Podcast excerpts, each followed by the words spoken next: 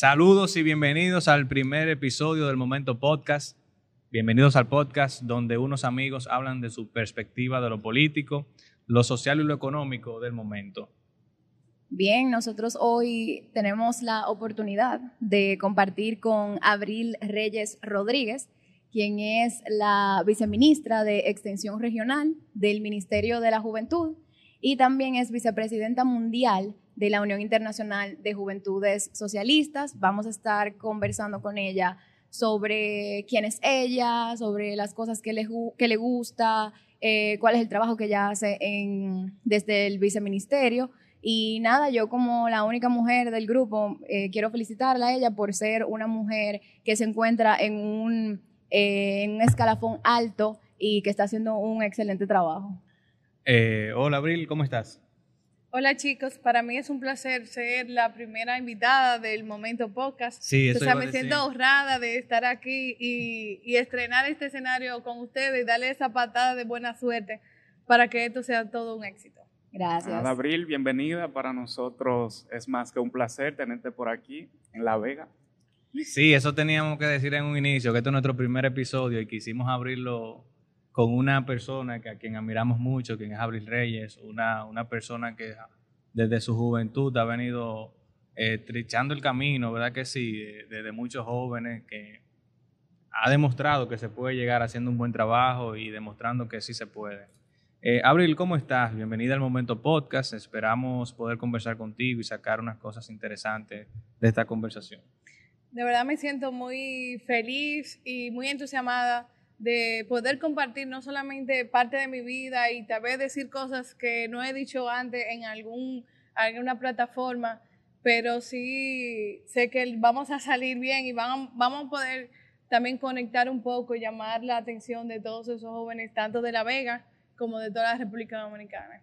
Siéntete tranquila, como te decía, nosotros tenemos este podcast, pero esto no es más que una conversación entre amigos, donde nosotros lo que buscamos es eso, sacar lo más natural de las personas sin la necesidad de caer en, temas ¿verdad? que personales, sino hablar cosas chéveres y agradables. Eh, nada, seguimos hablando. Correcto, y que la gente conozca, porque a veces vemos a las figuras políticas eh, y solamente sabemos de su vida política, pero nosotros hoy queremos saber quién es Abril, dónde nace Abril, eh, cómo te defines, de dónde vienes. Bien, mi nombre es Abril Reyes Rodríguez, mi nombre viene realmente porque mi mamá y mi papá, específicamente mi mamá, veía la tortuga ninja. Entonces me puso, me puso a abrir por abrir O'Neill de la tortuga ninja. Entonces es un nombre. sí. De verdad. En serio, en serio. Todo el mundo cree que por la revolución de abril o que nací en abril. en abril, yo pensaba. No, nací un 6 de mayo. Soy la mayor de dos hermanas, de parte de madre y padre, y la del medio de tres hermanos. Eh, soy de un municipio pequeño de Santiago, del municipio de Puñal. Ahí inicié mi vida estudiantil, política, social, eh, religiosa, y de ahí salió lo que hoy es Abril. Ahí salió toda mi experiencia. Y, y te puedo decir que para mí fue algo significativo porque yo vivía en Santiago, vivía en el municipio cabecera, vivía en la ciudad y pasar del, de la ciudad al campo es totalmente diferente que pasar del campo a la ciudad. Entonces tuve que adaptarme, pero al final me siento muy orgullosa de lo que es representar el municipio de Puñal y representar la República Dominicana y la provincia de Santiago también. Ay, chévere. ¿Y qué tú haces, qué te gusta fuera del, del aspecto laboral? O sea, ¿con qué tú te distraes? ¿Cuáles son tus gustos? Mi mayor pasatiempo es ir a la playa dirían que como santiaguera que no tiene playa, eso no puede faltar. Porque los santiagueros amamos la playa sin tener una. Puerto Plata está ahí. A 25 minutos vamos a llegar ahora con la nueva autopista. Pero sí, me encanta estar en la playa, específicamente después de las 4 de la tarde, ese es mi, mi momento zen de, de, ir a la playa. Si no tengo nada que hacer, puedo estar en cualquier parte de la República Dominicana y digo, no, me voy para la playa.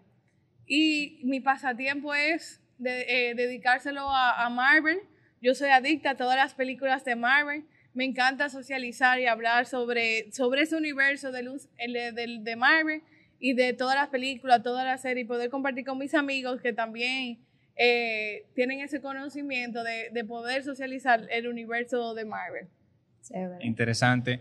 Abrir una pregunta ya, vámonos a la parte de, que nos gusta, el- de lo que trata un poquito más el podcast.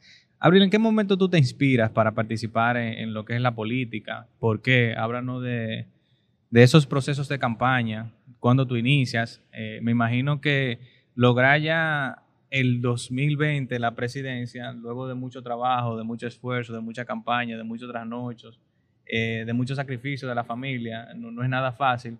Explícanos un poquito tu experiencia para esos jóvenes que no conocen mucho lo que es un proceso de, de eso mismo. eh, que muchos lo ven fácil después que se llega, ¿verdad? Que sí, al Estado, pero no ven el proceso que se lleva desde la campaña, desde las reuniones y todo eso. Mira, realmente yo entro a la política, yo entiendo desde el día que nací. Mi familia es política, vengo de una familia eh, que a eso que se dedica, a la vida política y pública y social. Entonces, desde muy joven aprendí a caminar en una caravana de Peña Gómez en ese momento. Sí. Sí. Entonces, mi papá siempre me llamaba, conmigo y con mi hermana, uno al lado de, en los hombros, uno al lado de la otra, nos llevaba a esos mítines políticos, a reuniones. En casa también tú podías ver eso. Eh, la casa siempre llena de, de compañeros del partido. Y fui creciendo en eso, me gustó eh, realmente. Cuando estábamos creciendo, mi hermana, que ahora no es política, me dice, vamos a una reunión política. En la juventud del sector externo en el 2010. Mira qué cosa, tu hermana que no es política es quien te lleva a la reunión. Entonces ella me dice, vámonos, vamos a una reunión política. Y ahí entramos en el 2010 formalmente a hacer proselitismo, proselitismo político. ¿Qué edad tenías? Ahí yo tenía 17 años. 17. Perfecto. Tenía 17, mi hermana tenía 16. Y ahí paso a ser la coordinadora de campaña de los primeros votantes del sector externo, de la provincia de Santiago. Ahí inicio coordinando todo lo que tiene que ver la juventud de- y su primer voto. Ya en el 2016, eh, por asuntos políticos y acuerdos, paso a ser eh, candidata a regidora de mi municipio. Con tan solo 20 años, estuve en la boleta. Fue un compromiso que tuve que asumir, que mi papá me dijo que, que lo hiciera por él. Asumí esa responsabilidad y empecé a tener liderazgo del municipio de Puñal. Entonces ahí pasa algo, me mueven a la boleta, a la posición número 5, pero yo sigo haciendo política. Ahí empiezo y me voy con Carolina Mejías, cuando eso era candidata a vicepresidenta, y me fui a recorrer el país con ella, obviamente sin olvidar el municipio y la provincia de Santiago. Luego me tocó ahora en el 2020 ser la coordinadora junta de la campaña. Coordiné a nivel nacional la, la juventud junto a José Julio Gómez, fui parte de ese equipo que salió a recorrer y buscar los votos en ese entonces por el expresidente Hipólito Mejía. Cuando pierde me mandan para Santiago como coordinadora adjunta. Por destino me tocó coordinar la, la provincia porque el coordinador iba a aspirar a regidor y necesitaba concentrarse en su campaña la y, y no claro. podíamos dejar, obviamente, la juventud desamparada. Asumo el compromiso de organizar toda la provincia de Santiago. La organizo, trabajamos eh, para todos los candidatos, desde alcaldes, eh, regidores, diputados, senador, para que en Santiago ganar la mayoría de las plazas y gracias a Dios sí lo logramos. Entonces, en su momento me llaman que si quiero, que si quiero asumir la responsabilidad del viceministerio de, de, de extensión regional de la juventud y obviamente aquí estamos. Dijiste que sí, claro. ¿Y qué fue lo que más, qué fue lo que te gustó? Que a los 17 años tu hermana te dice, mira, vamos a tal reunión y tú ahí te enganchaste, te enamoraste. ¿Qué, qué fue lo que pasó ese día? Mira, aparte de, de- de ser política, eso es la enseñanza que me enseñaron mis padres de ayudar a los demás. Entiendo que por la política yo puedo ser, un ente social y un servidor público para poder llevar todas las necesidades que tiene mi, mi comunidad. Entonces, mi papá como una persona muy comunitaria nos inculcó de muy pequeño a ser eh, entes de cambio y ser líderes, porque aunque mi hermana ya no sea política y mi hermano tampoco haga política, en su ámbito también ellos tienen un, un punto de liderazgo. Entonces eso fue la Claro. enseñanza que nos enseñaron y, y esa vocación de servir al pueblo. Claro que sí. Bueno, sabemos, ya escuchamos que tu padre estaba involucrado en la política, tú desde pequeña te involucras en la política, obviamente trabajas, porque hay que trabajar para el partido que sea que usted simpatice, pero tú también te preparaste, obviamente. Entonces, tú nos puedes decir sobre tu preparación académica, tus estudios. Sí, mira, fue un reto porque muchos de los jóvenes políticos te pueden decir, yo dejé, la universidad por concentrarme en campaña. Yo te puedo decir que he sido de las pocas personas que te van a decir que durante la campaña yo he estado en dos tesis de, de, eh, de término. En el 2016, yo me gradué en el 2015 con una licenciatura en lenguas modernas. En ese momento de campaña estaba terminando la universidad, o sea, estaba en tesis, y yo hacía como esa división de estudiar y hacer política a la vez y trabajar también. o sea, tenía las tres, las tres combinaciones juntas. Entonces, después eh, hago una maestría en gobierno y administración pública.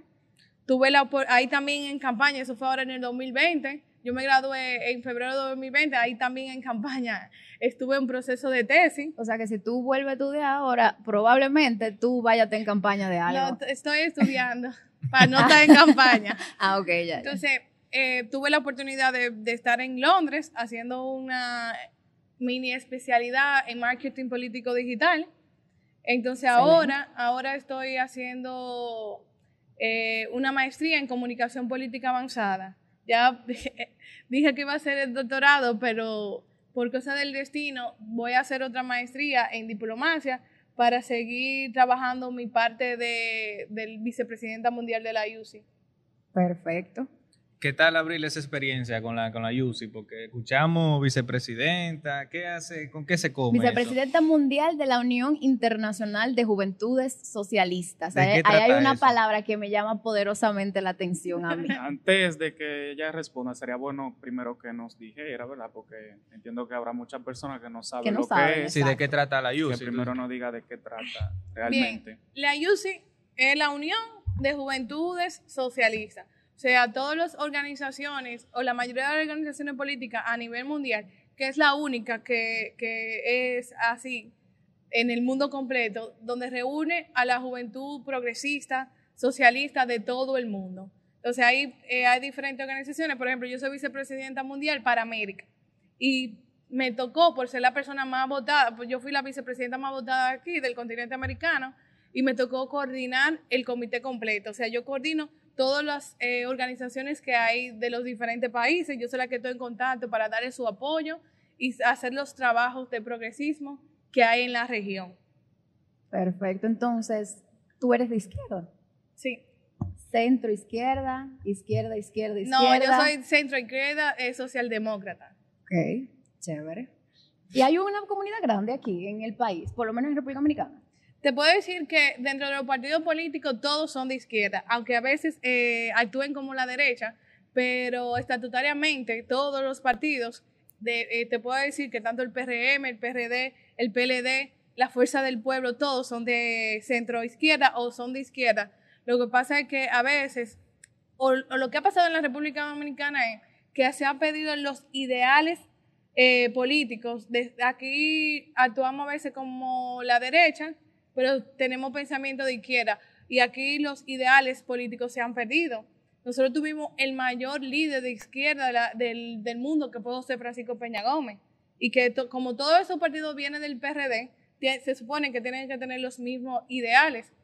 Entonces, hay una minoría de partidos de derecha aquí, que es eh, puede, el partido de Wessing Wessing, y hay otro, el, el, mismo reformista viene de la, de la derecha, de, sí, perdón, sí, de la derecha, pero los ideales políticos en estos momentos se han perdido. Aquí tú le preguntas a un joven qué es la derecha y qué es la izquierda y no se va a decir. No, y que muchas, y muchas veces, escúchame abrir que te lo diga, tú lo dijiste, a veces que somos de la izquierda, centro izquierda o de la derecha, y todo va a depender de la coyuntura que tenga el partido eh, en el momento, porque muchas veces varían de posiciones, lamentablemente, eh, en el tiempo. Exacto, incluso yo soy vicepresidenta porque el PRM es un partido de eh, socialdemocrática y por eso la UCI nos dio la, la, posibilidad de ser parte de UCI, porque si tú no eres un partido que profeta la, el progresismo, la izquierda, no te van a dejar, no te pueden dejar entrar. No te incluyen dentro de eso. sería el principal requisito para pertenecer a la UCI. Sí, sí porque claro.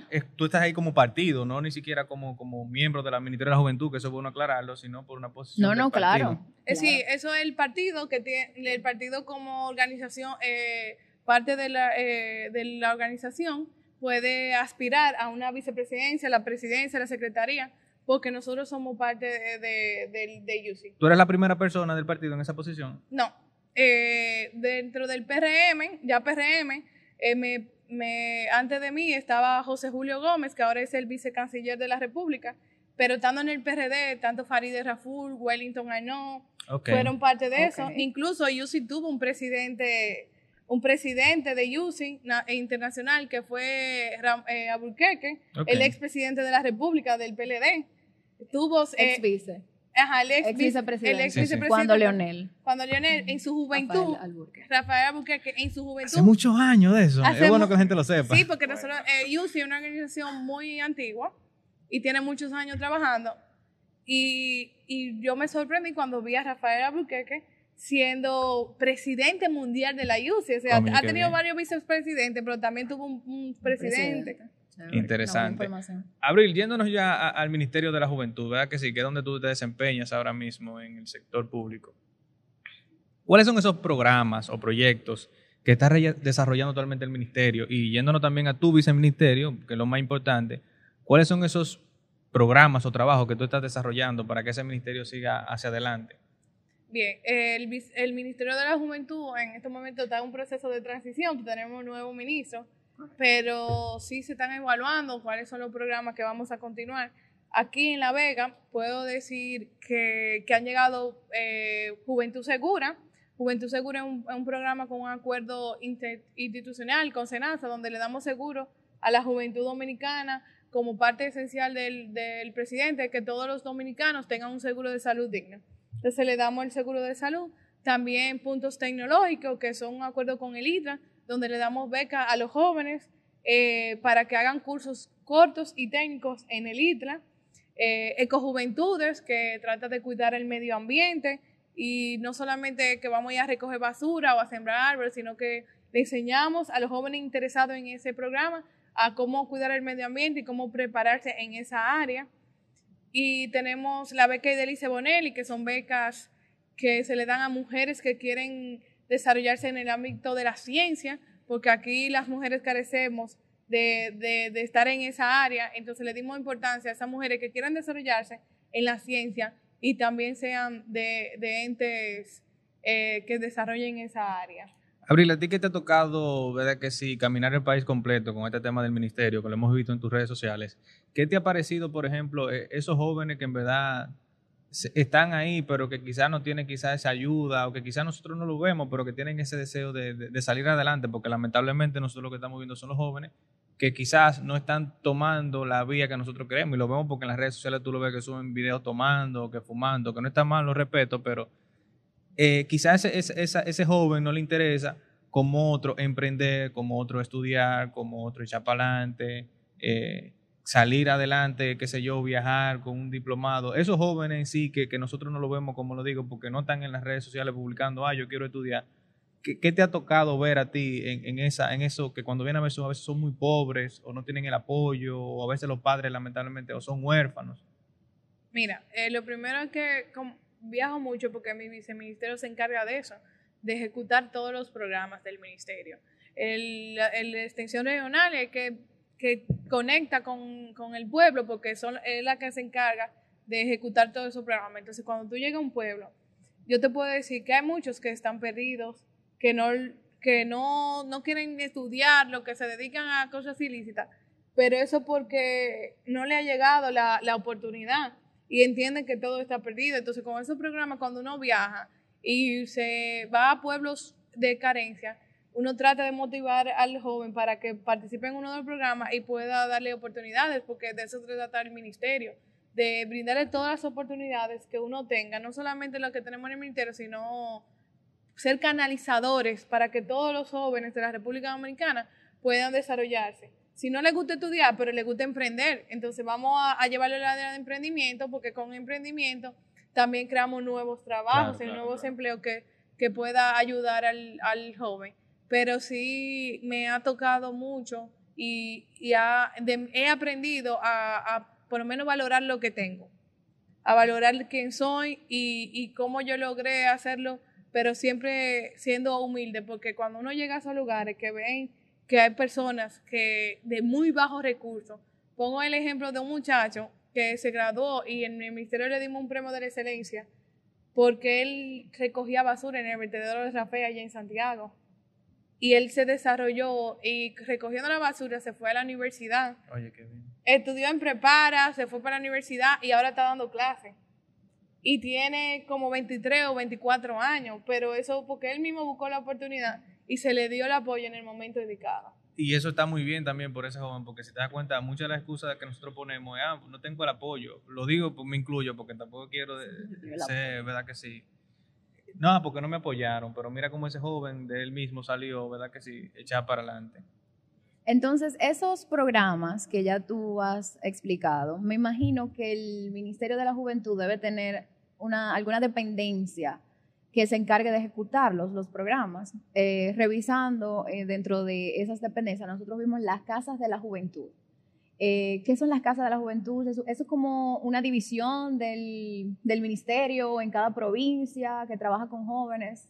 Mira, la casa de la juventud son, ah, según la ley, debe haber casa de juventud en todas las provincias para que esos programas se desarrollen dentro de la casa. Las casas están preparadas para dar tipo, eh, si tenemos un curso eh, en parte tecnológica, hay un área de computadora donde el joven también puede ir. Si ese joven carece de, tener en su casa o no hay luz o lo que sea, él puede ir allá y acudir. Entonces, la Casa de Juventud están para ejecutar todos los programas. Entonces, la Casa de Juventud pertenece al Viceministerio de Extensión Regional. Yo me encargo de que ese programa baje a la, a la provincia, que hay una casa o una oficina, todo depende de, de dónde se encuentre. Aquí La Vega cuenta con una casa de juventud. Entonces ahí llegan todos los programas eh, que se están ejecutando dentro del ministerio. Ahí también puede acudir el joven cuando necesita una, una ayuda o, o, necesita cualquier eh, solicitud, va a la casa con el director provincial y ese director provincial que se encarga de canalizarle eh, esa ayuda. Excelente. Abril, una pregunta. ¿Tienen ustedes dentro del ministerio algún indicador que se encargue de mostrarle que realmente esos programas de becas lleguen a las personas que realmente lo, necesitan? Porque hemos podido ver en gobiernos anteriores que tú estás ahí, tú quieres la beca, pero realmente si no tiene una cuña o algo, realmente no, no es tan fácil. Mira, nosotros como ministerio tenemos un viceministerio que es de planificación y desarrollo. Entonces, el viceministro de planificación se encarga de hacer un levantamiento, no solamente para la beca, sino para todo tipo de programas, porque la necesidad de que aquí en La Vega, que hay en Santiago, no son las mismas que en, Dajabón, que hay en Pedernales, porque nosotros estamos en una ciudad desarrollada, donde tenemos la oportunidad de más cerca. Allá, un estudiante de eso, o un joven de eso, para poder desarrollarse, tiene que venir obligado a Santiago o tiene que ir a la capital. Entonces, el viceministerio de Planificación se encarga de hacer un levantamiento estadístico de todas las necesidades que tiene el joven. Con respecto a la beca, eh, fuimos a, donde el presidente con esa actitud. Entonces, el presidente se dio cuenta que hay muchas instituciones que dan becas, pero la beca, si tú no vas al mismo ministerio o no tienes una cuña en ese momento, no te daban la beca. Ahora tenemos una mesa de trabajo, en la mesa de innovación y desarrollo, eh, que Bartolomé Pujols es que la, la dirige donde está el Ministerio de, la eh, Educación eh, Superior, también está en la Juventud, eh, la OTIC y un sinnúmero de instituciones que trabajan con, con, becas y creamos Beca Tu Futuro. Entonces, cualquier joven de la República Dominicana lo único que tiene que hacer de manera digital, entrar a becas.gov.do, donde puede solicitar la beca, tanto nacionales como internacionales. Y ahí no va a haber cuña. Ahí lo que va a haber es que tu currículum tu formulario sea el indicado para otra la beca, porque también hay unos requisitos y si tú cumples con los requisitos, vas a estar seguro que te van a dar la beca, porque ya no es de que mira, ahí está mi expediente, tú no tienes que bajar la capital para conseguir una beca, sino que todo ese expediente tú lo pones en la plataforma y el gabinete de innovación se encarga de revisar tu expediente e informarte de que si, eh, si eres apto para tener la beca o no. Entonces ahora también justamente tenemos una convocatoria eh, para las becas internacionales que la convoca la MESI, porque cada institución va a tener convocatoria, el ministerio también va a tener convocatoria, porque nosotros tenemos acuerdo con diversas universidades y en su momento hacemos la convocatoria. La MESI también tiene sus acuerdos y también hace la convocatoria. Entonces, el presidente lo que quería era que le llegara la oportunidad a todos los jóvenes y que no se traslade a Santo Domingo o a Santiago para solicitar la beca, sino que vía la plataforma digital, modernizándose, tú, tú puedes adquirir la beca, entonces ahí tú creas un usuario. Entonces en el usuario te va alertando, porque puede ser que tú apliques hoy y, y sean poca plaza, pero vuelve la convocatoria y te va a poner en el área que tú seas, porque si yo soy lingüista, a mí me van a mandar para el área donde hay idiomas y todo eso y te va a decir, mira, esa es una oportunidad que tú tienes como Filtra profesional. la información de acuerdo a, la, Al perfil. a lo que busca la persona. Entonces ahí ya saben a todos los jóvenes, les invito a que vayan y, y sean parte de esa plataforma, que, que estudien y que vean ahora que no hay cuñas, sino su currículum. Vamos su- a ver si es verdad que yo me inscribí hace un par de meses en esa bequita. Aprovechen realmente la oportunidad, ¿verdad? Y que un espacio que está abierto para todos. Ya Claro, lo saben. claro. Abril, a Sí, nosotros nos gustaría saber de qué trata el premio de la juventud y quiénes son las personas que eligen los ganadores.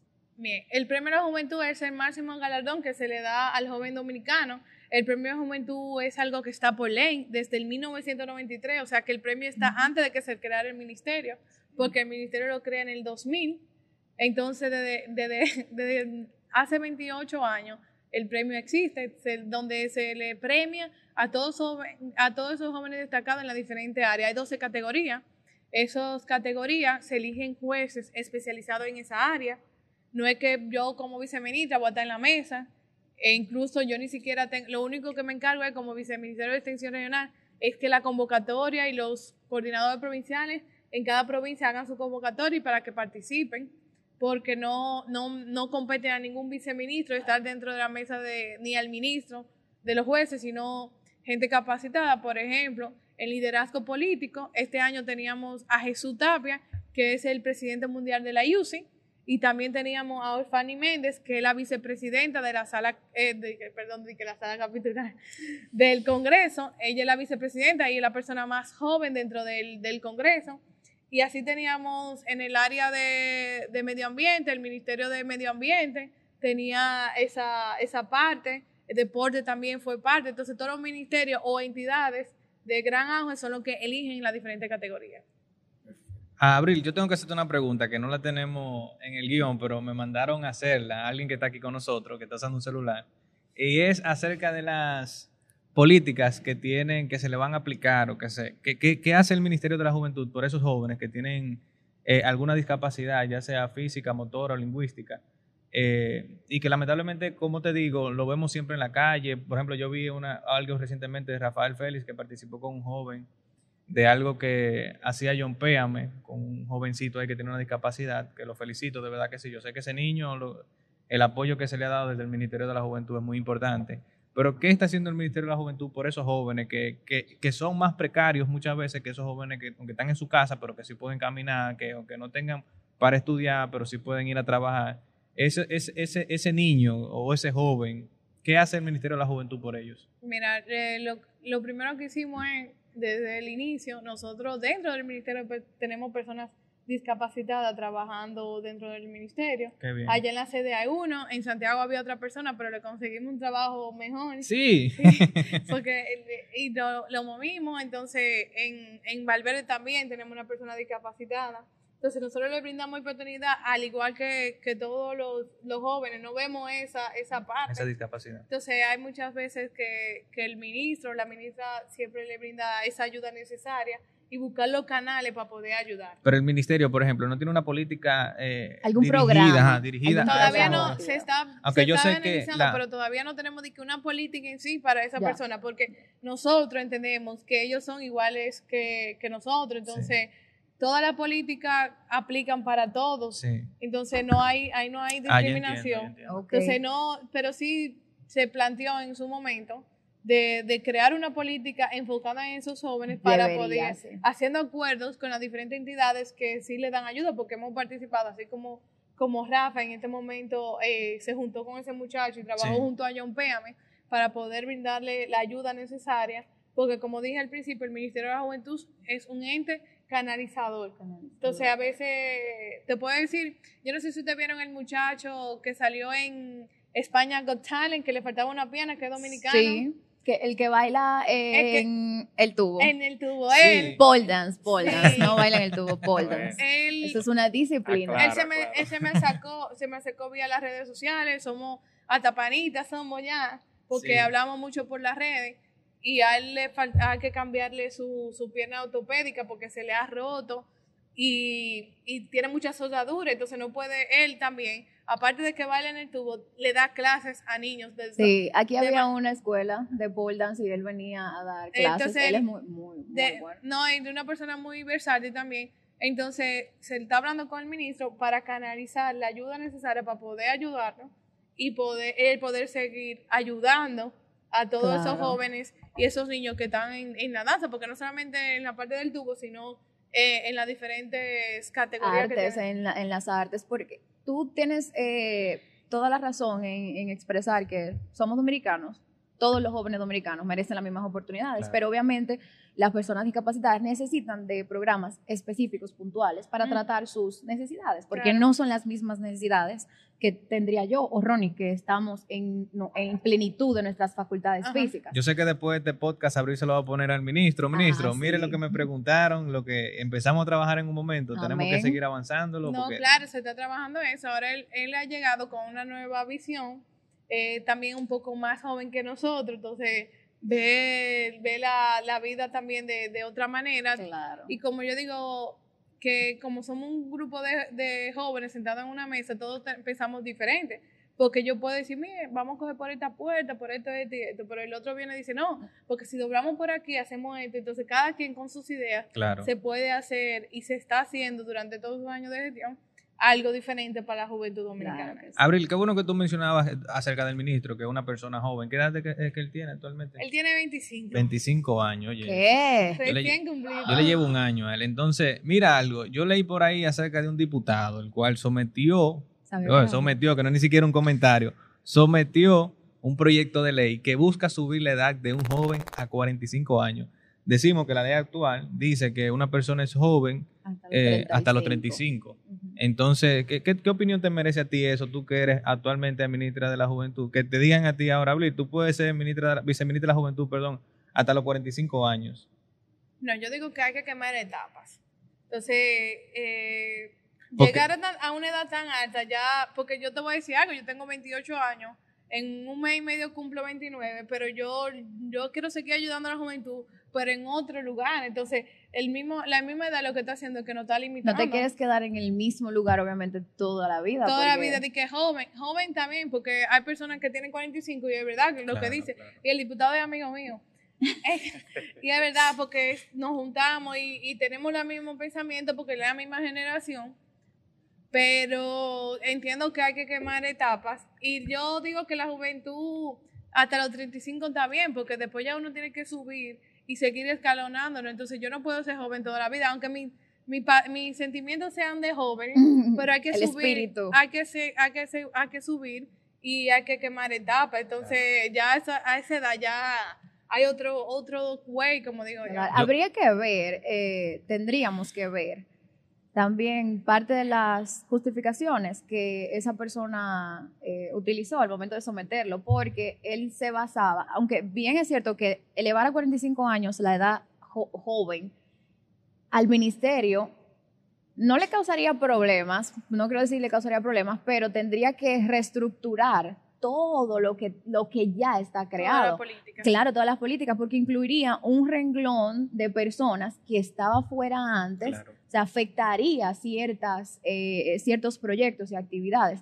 Pero él tenía un punto en, en- en- en el entendido de que hay personas que luego de los 30 a los 40 empiezan a estudiar, también necesitan eh, ayudas para, no sé, para becas nacionales. Hay, hay otras, él, él da otras justificaciones que habría que, que chequearlo, pero yo realmente también entiendo que a, a los 35 es una edad Al más que... Al diputado lo queremos aquí para que nos explique eh, sobre su opinión acerca de por qué él está Yo diciendo. te voy a pasar Porque el contacto para Yo que tengo, lo- yo tengo personas que tienen Él tiene buenos puntos. realmente. 60 años, por ejemplo, y, y ellos pueden decir que son jóvenes. Entonces, tú quieres, tú ves, yo quiero que él me explique a mí, porque Tiene buenas razones. yo divido la juventud en tres etapas. Hay que invitarlo, En que los- nos explique entonces también eh, a qué edad seríamos viejos. Claro. A los 45 Yo todavía divido, tú eres yo- joven. yo divido la- la juventud en tres etapas: en los jóvenes jóvenes, en los viejos jóvenes y en los jóvenes viejos. Ah, bueno. Ahora bien, eh, no me pueden decir que una persona de cierta edad, de con este caso 45, es joven, porque lamentablemente, aunque tenga un ánimo joven, aunque quiera becas, aunque tiene, pero ya las políticas, porque automáticamente se modifique esa ley, me imagino yo, que se va a aplicar al Ministerio de la Juventud para quien pueda ser ministro tenga los 45 años. ¿Tú te imaginas una persona de 44 años tomando una decisión para que afecte a un joven de 18 años, que es cuando entra la mayoría de edad?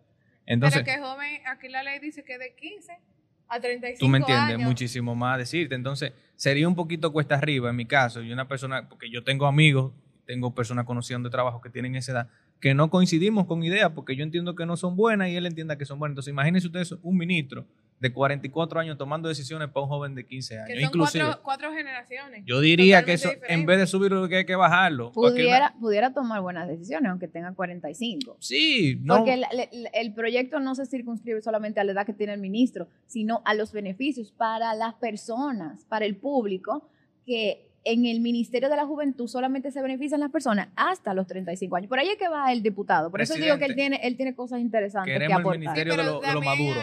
No, pero que es lo, mismo. Hay instituciones que, que, se le brinda el servicio. Por ejemplo, la MESI. Hay otras instituciones que brindan a esas otras personas. Nosotros de la mano colaboramos muchísimo con la MESI y agradecemos mucho al ministro de, de la MESI porque él siempre está apoyando a los jóvenes entonces, no solamente en esa área, no solamente a los hombres, sino a todos los dominicanos que quieran una beca.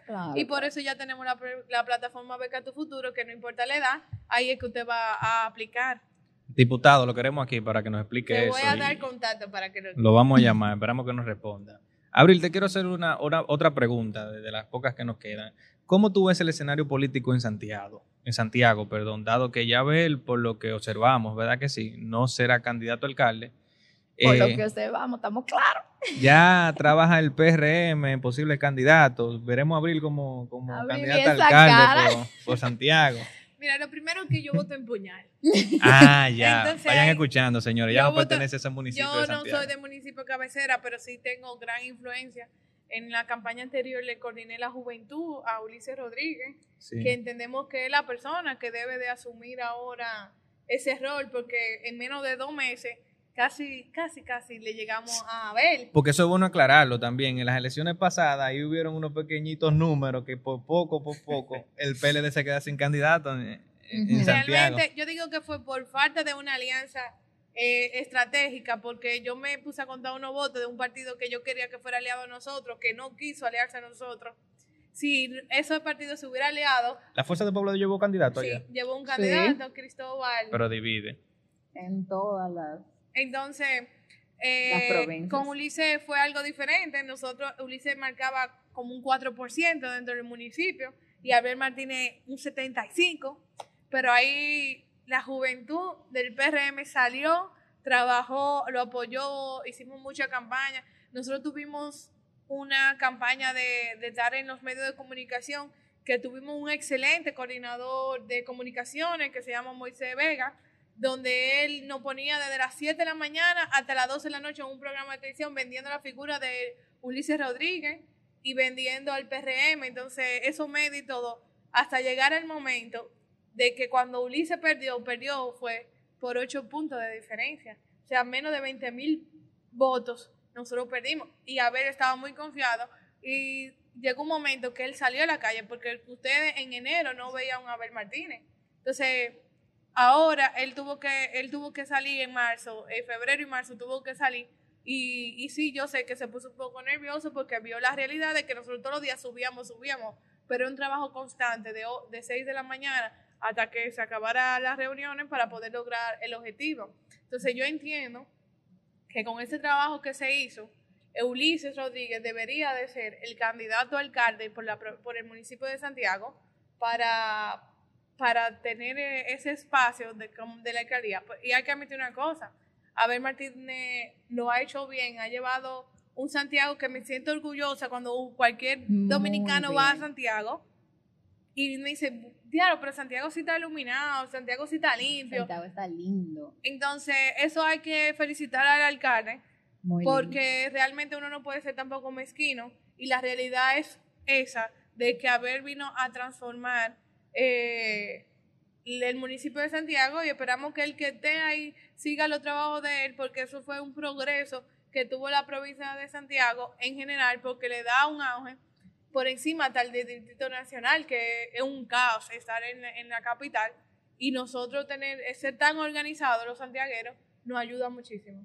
No, interesante, interesante. Jensi. Bien, un tema del momento que no queremos que se nos pase.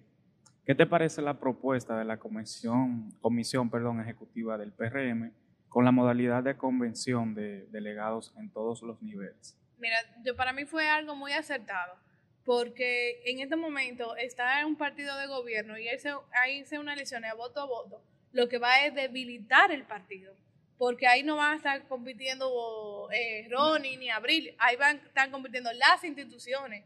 Entonces, evitamos el, el, consumo de esas eh, instituciones a base de elecciones que están ilegales entonces yo entiendo que con los delegados, primero nos ponemos, no, nos sentamos en una mesa y nos podemos de acuerdo por lo mejor del, del PRM. Entonces, eh, la ley de partido también no, no dice que no, no, necesariamente tiene que ser por voto. No, está la opción. está esa opción de delegado y para, para el bien del, del PRM, en este momento, la, la parte de, de irse a una elección de delegado fue muy atinada por la Comisión Electoral. Abril, para ir finalizando, eh, ¿cómo ves la reelección del presidente Luis Abinader? Realmente muy, también muy aceptada. Inminente. no, realmente eh, el presidente ha venido a hacer algo, algo diferente. Se ve que no, no come cuento ni siquiera con sus propios eh, dirigentes. Si usted lo hizo mal, lo hizo mal. Entonces aquí hemos trabajado por reestructurar la institucionalidad primero, porque hay instituciones que hemos llegado y hemos encontrado desastres y la hemos organizado, pero el presidente es un presidente que muchos dicen, no, que está hablando mucho, pero está bien porque el presidente es un presidente que todo el tiempo nos mantiene informados y toma decisiones por el bien de la República Dominicana sin, sin titubear. Entonces, antes teníamos un presidente ausente que solamente hablaba dos veces al año.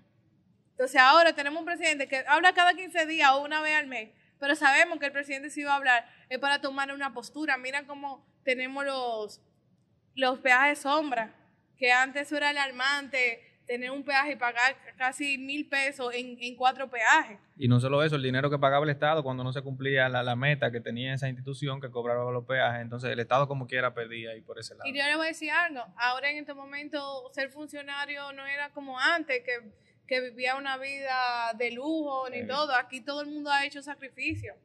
Aquí todos, todos los funcionarios estamos haciendo sacrificios por el bien de la institucionalidad y por el bien de, de la República Dominicana.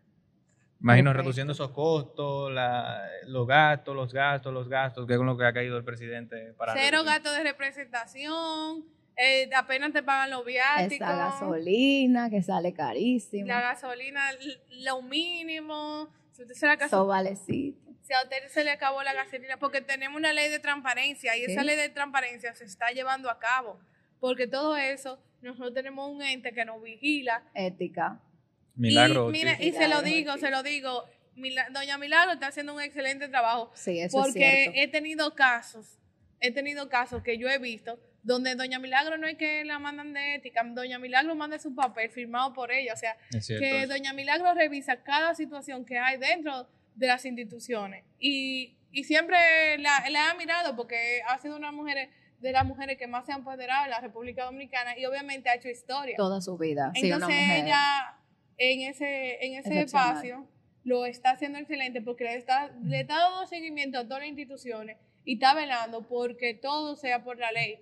Entonces, eh, también con el Ministerio de Administración Pública que hay que estar por las rayitas. Entonces, aunque usted no lo crea, se está haciendo mucho sacrificio y la política y la institucionalidad ha cambiado en la República Dominicana. Estamos cambiando. Excelente. Entonces, Abril, ya para nosotros ir finalizando, ¿cuáles son tus planes a futuro dentro de la política, dentro del PRM? Eh, tú dijiste ya anteriormente que obviamente no vas a estar todo el tiempo en, en el viceministerio, que quieres hacer otras cosas. ¿Tienes ya algo planeado?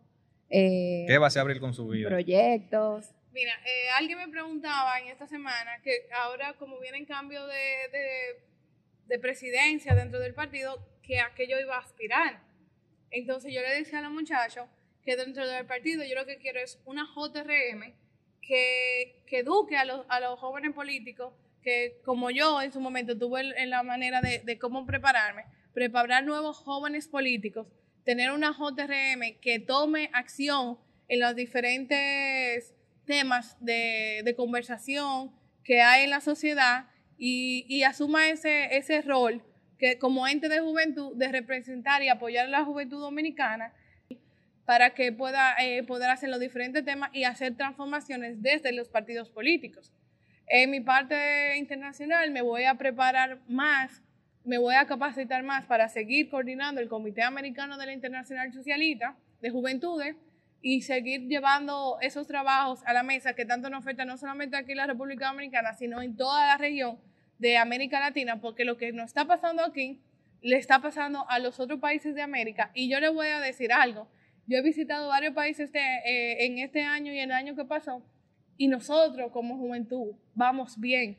Como generación, la generación de juventud de la República Dominicana le lleva como un 10% a cualquier generación de juventud del de resto de América completa.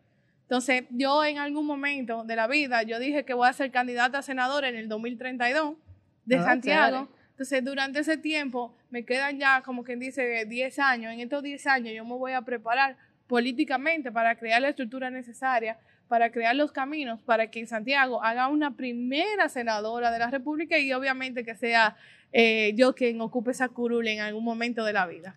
Nada, Abril, eh, gracias. Te deseamos suerte, ojalá que sí. Sí, gracias por acompañarnos, que a quienes nos escuchen les guste este primer episodio con una persona a quien admiramos mucho, joven, por más decir. Eh, y nada, hemos llegado al final, nos escuchamos la próxima semana. Síguenos en las redes sociales, arroba el momento podcast y comenta qué temas te parecen interesantes. Eh, nuestros episodios están disponibles en Spotify y Apple Podcasts. Eh, nada, gracias, Abril. Muchas gracias. Muchísimas gracias, Abril. No, gracias a ustedes, como quiera, yo vuelvo. sí, a mí lo que más me gusta hablar. No, vamos a traer aquí a Abril como, como asesora nuestra en temas de juventudes eh, por aplicar aquí en el podcast. Le tiene que poner su, tú sabes, que con viático y eso consuelo. estamos, estamos, estamos como el presidente, de, reduciendo los gastos.